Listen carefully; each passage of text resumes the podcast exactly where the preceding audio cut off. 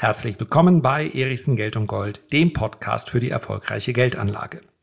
Angesichts der aktuellen Umstände hat die Atomkraft auch in Deutschland zumindest in der Diskussion ein kleines Comeback erfahren. Und für sehr spekulative Anleger stellt sich dahingehend die Frage, ob jetzt auch Uranaktien ein gutes Investment wären. Darüber möchte ich in der heutigen Folge sprechen. So, ich habe nicht den Anspruch an die heutige Folge, hier das Datenmaterial zu liefern, um dann eine Antwort zu geben auf die Frage Atomkraft ja oder nein. Wer erinnert sich nicht an die Aufkleber von damals Atomkraft nein, danke. Und weil das hier ja kein Nachrichtenkanal ist, möchte ich auch äußern, dass ich früher mich klar gegen Atomkraft ausgesprochen habe weil die Risiken, die sich bei einem Unfall eben ergeben können, unkontrollierbar sind. Ich werde allerdings heute im Fazit auch feststellen, dass die Atomkraft an sich durchaus effizient sein kann und in einem Energiemix vielleicht sogar sinnvoll ist, sofern wir das Thema Sicherheit eben nicht mit einer 95 oder 97-prozentigen Wahrscheinlichkeit abhandeln, sondern möglichst mit 100 Prozent Wahrscheinlichkeit. Kommen wir aber gleich noch zu. Und ich möchte auch dazu sagen, dass in dem aktuellen Umfeld, der ein oder andere vergisst ja manchmal, was er vielleicht früher in der Umfrage erzählt hat, so getan wird, als seien die Deutschen letztlich immer schon für die Atomkraft gewesen, ja nur die blöden Politiker in Klammern in der Regel dann die Grünen, Klammer zu, seien so dämlich gewesen, hier die Atomkraftwerke abzuschalten bzw. deren Laufzeit zu begrenzen. Dazu stelle ich fest, dass mehr als 80 Prozent der Deutschen für den Ausstieg aus der Atomenergie waren, und zwar nach dem Unfall in Fukushima. Vielleicht erinnert sich auch daran noch der eine oder andere. In der Vergangenheit gab es also ein klares Votum anti-Atomkraft und zwar von einer Mehrheit der Bevölkerung. Und völlig überraschend, das ist vielleicht die eigentliche Sensation gewesen, hat die Politik dann genau das gemacht. Im Übrigen waren es damals nicht die Grünen, sondern Angela Merkel, die das Ganze beschleunigt hat.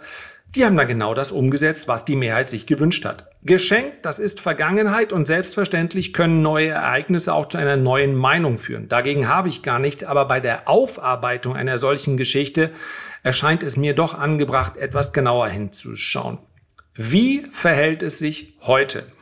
Meine Auseinandersetzung mit diesem Thema für diesen Podcast begann äußerst amüsant. Ich hatte es nämlich zu tun mit einem Twitter-Account, also einem Konto, einem Teilnehmer auf Twitter, der glasklar und ohne das zu verhehlen ein Lobbyist war für die deutsche, schrägstrich äh, europäische Atomindustrie. Ich kann nicht ganz genau sagen, es war alles deutschsprachig, aber sehr, sehr viele Studien, die dort präsentiert wurden, bezogen sich auf den europäischen Markt und hier natürlich wiederum sehr häufig auf äh, Frank Frankreich, weil in Frankreich eine relativ klare Pro-Atomkraftstimmung herrscht. Ich hatte also hier die Auseinandersetzung, natürlich eine Studie, darum ging es dann, die allermeisten Deutschen seien jetzt für die Verwendung von Atomkraft, zumindest mal für die Laufzeitverlängerung. Und dann habe ich die Gegenfrage gestellt, da war die Diskussion erstmal beendet. In Ordnung, dann fragt doch mal alle Deutschen, ob es für sie okay wäre, wenn man in dem Umkreis ihres Wohnortes ja, plus 50, von mir aus auch 100 Kilometer, dann beschließen würde, okay, hier bauen wir jetzt ein Atomkraftwerk. Hm. Könnte es sein, dass in dem Moment, wo es denjenigen dann selber betrifft, wo also das Atomkraftwerk in der Nähe geplant wird, dass dann die Meinung eine andere ist? Ich weiß es nicht. Ich habe es nur mal so in den Raum gestellt, war natürlich auch ein bisschen gemein, dann kam erstmal nichts. Dann kam eine weitere Reaktion. Es ist jetzt nicht so, dass wir da eine große publikumswirksame Diskussion hatten. Der Kanal war relativ klein und ich trete dort auch mehr oder weniger inkognito auf. Das heißt also, ihr braucht gar nicht suchen. Ich habe kein eigenes Twitter-Konto, was ich in irgendeiner Art und Weise mit Content fülle. So, und dann gab es eine andere Diskussion, die aus meiner Sicht dann etwas weniger gemein, aber sehr viel äh, zielgerichteter ist, nämlich die Frage, wo kommt denn das Uran her? Dass die Diskussion in Deutschland, vielleicht in ganz Europa, derzeit sich dreht um die Frage, ob wir unsere, die Laufzeit verlängern sollten, ob wir vielleicht neue Atomkraftwerke bauen sollten. Diese Frage entstand doch, weil wir in einer so hohen Abhängigkeit drin stecken, in einer Abhängigkeit von Öl und Gas und damit auch von den Lieferungen aus Russland. Dazu möchte ich ganz kurz mal feststellen, und du hörst mich vielleicht im Hintergrund klicken, damit ich hier keine Fehler mache der Uranlieferant Nummer eins und zwar mit weitem, weitem Abstand. Noch ein viel größerer Vorsprung, als ihn beispielsweise Saudi-Arabien im Ölmarkt hat, ist unser guter Freund Kasachstan. Mehr als 40 Prozent der weltweiten Uranvorkommen liegen in Kasachstan. Und Kasachstan, und das staatliche Unternehmen Kazatomprom, garantiert falsch ausgesprochen, darauf kommt es aber heute nicht an, ist der größte Uranlieferant der Welt. Kasachstan galt nun in der Vergangenheit nicht als unser engster Verbündeter, nicht unser, aber Russlands engster Verbündeter. Ich möchte weitere große Lieferanten von Uran nennen. Da hätten wir Namibia, Niger, Russland, dann hätten wir Usbekistan und dann hätten wir auch noch China. Und wenn ich mir diese Namen so anhöre, Kasachstan, Namibia, Niger, Russland, Usbekistan, China, dann frage ich mich, ob das die Namen sind, von denen wir uns dann zukünftig abhängig machen wollen. Allerdings, um das Ganze dann abzurunden, ja, der zweitgrößte Exporteur von Uran ist Kanada und der drittgrößte Australien. Das sind sicher Verbündete gute Freunde und von da würde dann das Uran auch kommen. Wir sprechen aber, wenn wir die anderen Nationen zusammennehmen, von insgesamt 70, 75 Prozent. Wir kämen also, davon sind wir ja noch weit entfernt und es soll heute auch keine allzu große Rolle spielen, wir kämen also möglicherweise hier von einer Abhängigkeit in die nächste. Wenn wir also über Uran sprechen, wenn wir über Atomkraft sprechen, dann wäre mein Ansatz, dass wir darüber nachdenken, es vielleicht, wenn es denn eben sicher ist, ja, die Atom die Unfälle, die wir bisher gesehen haben, sind, und auch hier kann ich nur auf offizielle Daten zugreifen, also die, die mir zur Verfügung stehen, sind meines Erachtens alle in sehr alten Atomkraftwerken aufgetreten. Wenn es also so sein sollte, und das kann ich nicht beurteilen, dass neue Atomkraftwerke zu 100 Prozent sicher sind, Sicher für diejenigen, die dann wahrscheinlich trotzdem nicht in der Nachbarschaft leben wollen, aber einige wird es dann geben. Ja, ganz davon ab, dass wir wissen, dass Nachbarschaft hier sich nicht auf den nächsten Gartenzaun begrenzt, sondern wenn wir über solche Unfälle sprechen, über mehrere hundert Kilometer sich letztlich erstreckt. Ja, ich weiß es noch damals bei Tschernobyl mussten wir als Kinder in der Schule rumgerannt, mussten wir in die Klasse gehen, weil der saure Regen kam. Also, das hat dann durchaus schon Auswirkungen. Wenn es aber hundertprozentig sicher sein sollte, dann macht vielleicht Atomkraft als Teil eines Energiemixes Sinn. Wenn wir es schon besser machen, dann doch vielleicht zukünftig, dass wir von vornherein darauf schauen, dass wir weniger abhängig von anderen sind.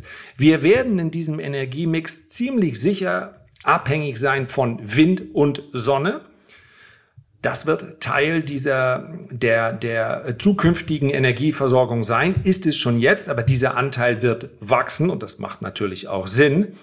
Aber alle anderen, und wir sprechen hier vermutlich über einen Übergang, der nicht 10, sondern eher 30 bis 40 Jahre sich vorzieht, alle anderen Energieformen sollten dann kein klares Übergewicht haben. Das wäre mein Ansatz, wenn man sich über zukünftige Entwicklung Gedanken macht. Das Thema heute soll aber sein Uranaktien. Kann man die überhaupt anfassen? Naja, Marie Curie weiß lieber nicht, aber im übertragenen Sinne oder lieber Finger weg. Und ich möchte an dieser Stelle auch darauf hinweisen, und das ist etwas, was mich dann wirklich gestört hat äh, in den sozialen Medien, dass ich den Eindruck habe, dass der eine oder andere diese Diskussion sich so hinbiegt, dass es zu seinem Depot passt. Also ganz einfach ausgesprochen, ich kaufe mir zwei, drei Uranaktien. Die größten, die es so gibt, sind ähm, Cameco, wir haben äh, Kazatomprom. Würde ich bitte nicht, wer weiß, wie lange kasachische Aktien bei uns noch handelbar sind. Also das sind ja glasklar keine Empfehlungen. Ansonsten lassen sich die großen Hersteller auch leicht finden über Google-Recherche. Das möchte ich allein schon deshalb nicht machen, weil ich nicht möchte, dass jemand jetzt gleich auf den Kaufknopf drückt, weil er sagt, na, Herr Erichsen hat gesagt, das ist eine interessante Spekulation. Also, Grundsätzlich mal, wenn man hier investiert, dann doch bitte schön nicht anschließend seine eigene Argumentation dem Depot anpassen. Nach dem Motto, jetzt habe ich Uranaktien, eigentlich bin ich jetzt für Atomkraft. Ich hoffe doch und ich bin auch überzeugt davon, dass alle, die hier zuhören, das durchaus trennen können. Ja, ich bin in Ölaktien investiert, obwohl ich mir wünsche, dass das Ende des Ölzeitalters kommt. Es wird aber in den nächsten zehn Jahren noch nicht kommen. Der größte Risikofaktor und zwar mit weitem, weitem Abstand und eigentlich könnte ich dann gleich hinterher diese Folge beenden, weil es wirklich das mit Abstand wichtigste Kriterium ist. Der Markt ist verglichen mit anderen Rohstoffmärkten ultra klein. Wenn wir uns die großen Hersteller, die wir kaufen können, ja, es gibt einige wenige reine Uranproduzenten beziehungsweise Exporteure. Wenn wir uns die anschauen und die Marktkapitalisierung von allen zusammenzählen, dann ist es immer noch viel geringer als die Marktkapitalisierung beispielsweise von Royal Dutch Shell.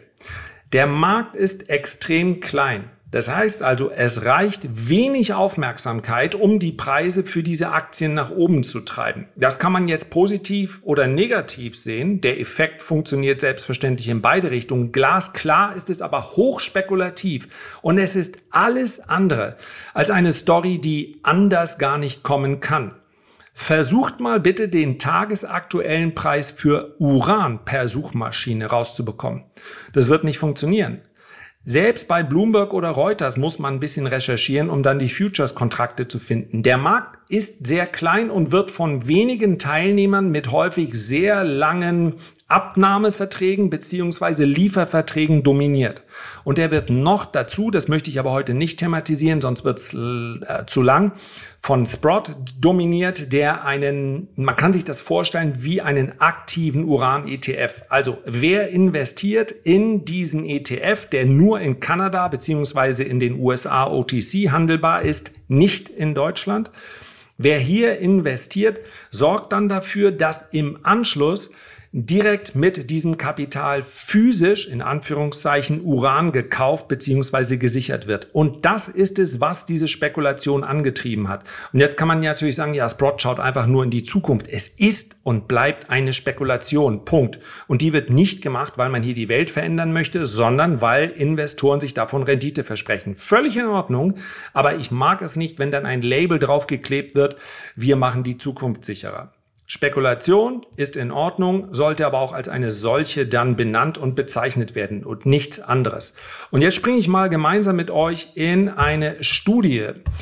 Eine Studie, bei der ich einige ganz interessante Fakten für euch rausgesucht habe. Unter anderem, ja, Fast Fact, ein Uranium Pellet, Größe etwa ein Inch hat die gleiche Energiedichte wie 17.000 äh, Kubik, äh, äh, ja, Fußfeet in dem Fall Natural Gas, 120 Gallonen Öl oder eine Tonne von Kohle. Also Uran, die Energiedichte ist sehr, sehr hoch. Das ist halt auch der Grund, dass in diesem aufwendigen äh, Prozess am Ende des Tages recht viel Energie entsteht, ohne dass es dabei nennenswerte Emissionen gäbe. Wichtig ist allerdings auch festzustellen an dieser Stelle, dass es einen großen Unterschied gibt zwischen Energie und Elektrizität. Der Gedanke, dass unsere Industrie, und wir lesen es ja beinahe täglich, dass zum Beispiel Unternehmen wie BASF daran erinnern, wie abhängig sie von dem russischen Gas sind. Der Gedanke, man möge doch einfach die Atomkraftwerke länger laufen lassen, dann wäre das Problem gelöst. Das eine ist Elektrizität, das ist das, was die Atomkraftwerke liefern. Das andere ist Energie, das ist das, was unsere recht gasintensive Industrie braucht. Das bitte nicht verwechseln. Die Vereinigten Staaten bekommen etwa 20 Prozent ihrer Elektrizität in nuklearer Form beziehungsweise aus ähm, ja, diese Direktübersetzungen sind immer schwierig. Also Atomkraftwerke liefern etwa 20 Prozent der Elektrizität in den USA. Es sind 94 Atomkraftwerke, die derzeit aktiv sind. in 28 Staaten in den USA. Und nochmal, und das ist vielleicht der wichtigste Punkt, wenn man sich die Frage stellt, inwieweit wir hier eine zukunftsfähige Technologie haben. Nochmal, den, der, ähm, der, der bloße Gedanke, dass wir unabhängiger werden, der ist natürlich gericht, richtig. Und die Inten ich muss hier einen Cut machen. Mir fällt nämlich gerade mein eine Sekunde. So, ihr wart jetzt quasi live dabei, wie ich meine Datei retten musste. Ich bin gerade unterwegs, falls der ein oder andere sagt, na, das kennen wir doch sonst weniger hallig.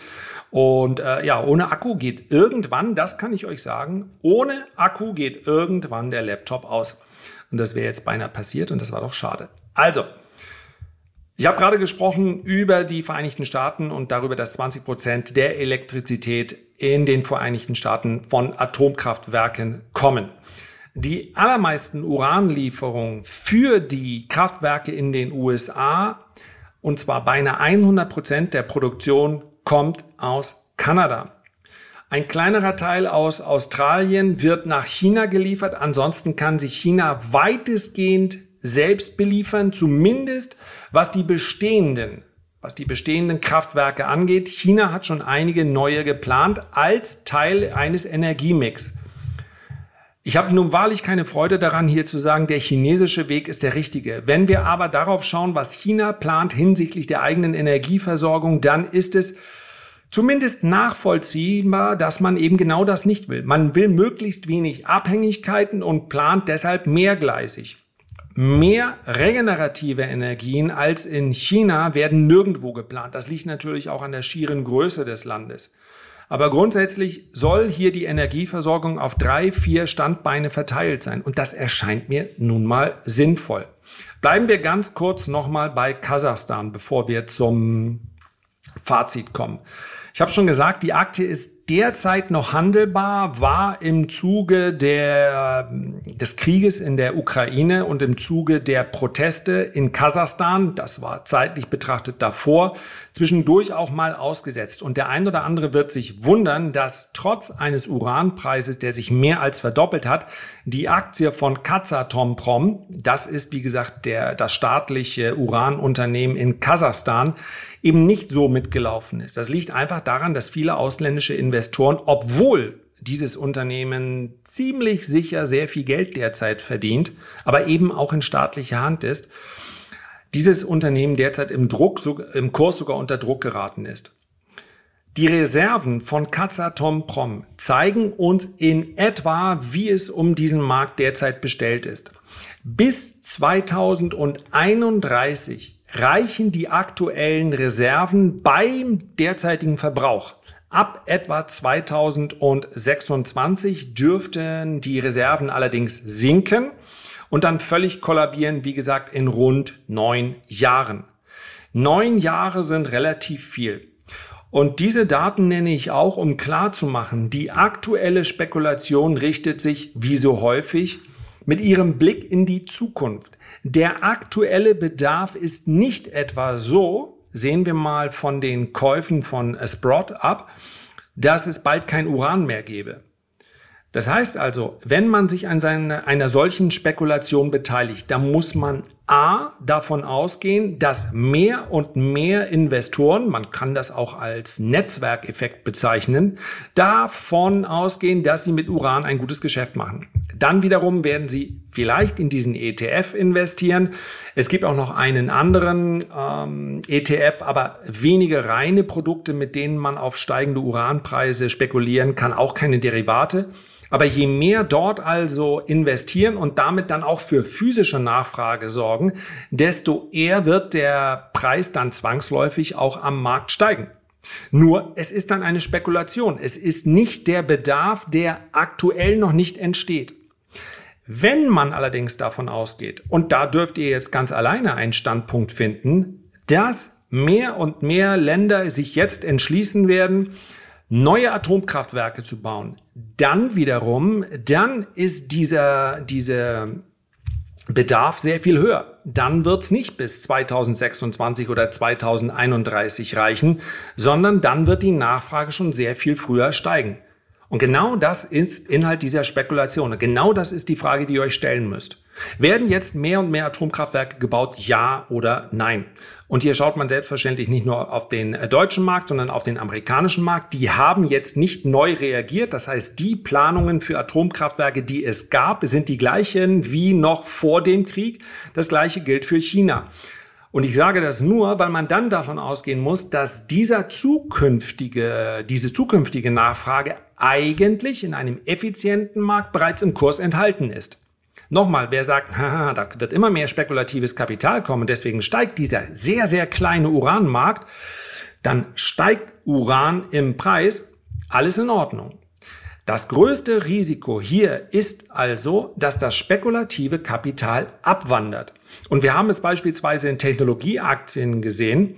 Und es gibt viele Technologieaktien, die sind im Wert um 80 Prozent gefallen und in ihrer Marktkapitalisierung immer noch viel größer als der gesamte Uranmarkt. Nur dass man mal eine Größenordnung vor Augen hat, sehr schnell, wenn dann der erste Dominostein kippt, dann ist die Spekulation eben nicht mehr so interessant. Das heißt also Stops einhalten, Teilgewinne mitnehmen, wenn man überhaupt hier investieren will. Und dann gibt es natürlich noch übergeordnet ein ganz besonderes Risiko, nämlich das Risiko eines Unfalls. Ich habe es gesagt, die neuen Atomkraftwerke scheinen den Statistiken nach sicher zu sein. Wer wäre ich, dass ich das beurteilen könnte? Ja, ich wäre ein Experte auf diesem Gebiet, das bin ich klar nicht. Es laufen allerdings auch noch alte. Und eines ist auch klar, wenn wenige Ereignisse, vielleicht sogar ein Ereignis, dafür sorgen können, dass sich das gesamte Stimmungsbild wieder dreht, und dass dann mit einmal auch nicht mehr, ich glaube aktuell 63 oder 64 Prozent der Deutschen sagen, ja, wir wollen Atomkraft. Wenn es da ein Ergebnis ein Ereignis geben sollte, dann ist es garantiert ein Unfall. Ob nun in Frankreich oder Polen, kein Mensch wünscht sich das, ja? Aber einer, ein Vorfall dieser Art würde sicherlich reichen, um die gesamte Spekulation, über die spreche ich ja heute hier, in Luft aufzulösen. Ob man so etwas überhaupt in irgendeiner Art und Weise hinsichtlich eines Stops an der Börse einkalkulieren kann, ich würde denken, nein weil sich Stops an der Börse nie an Überschriften orientieren können, sondern immer am Preis. Und das ist das, was ich euch empfehle, wenn ihr hier, Entschuldigung, aktiv werden wollt dann achtet bitte darauf, dass ihr eine Verlustbegrenzung einführt. Dass ihr sagt, mehr als 10, 20 oder 30 Prozent Verlust mit dieser Aktie akzeptiere ich nicht. Wenn es eben gegen, gegen mich gelaufen ist, dann steige ich wieder aus. Dann schaue ich mir nicht irgendwelche Studien an, dass Atomkraft eine goldene Zukunft hat, sondern dann weiß ich, okay, ich hatte das verkehrte Timing. Und ohne Timing geht es bei keiner Spekulation. Garantiert auch nicht, wenn wir über Uranaktien sprechen. Herzlichen Dank für deine Aufmerksamkeit. Ich würde mich sehr freuen, wenn du dir ganz kurz die Zeit nähmest, ein Feedback oder einen Kommentar zu hinterlassen. Aber am allermeisten freue ich mich, wenn wir uns beim nächsten Mal gesund und munter wiederhören. Bis dahin liebe Grüße, dein Lars.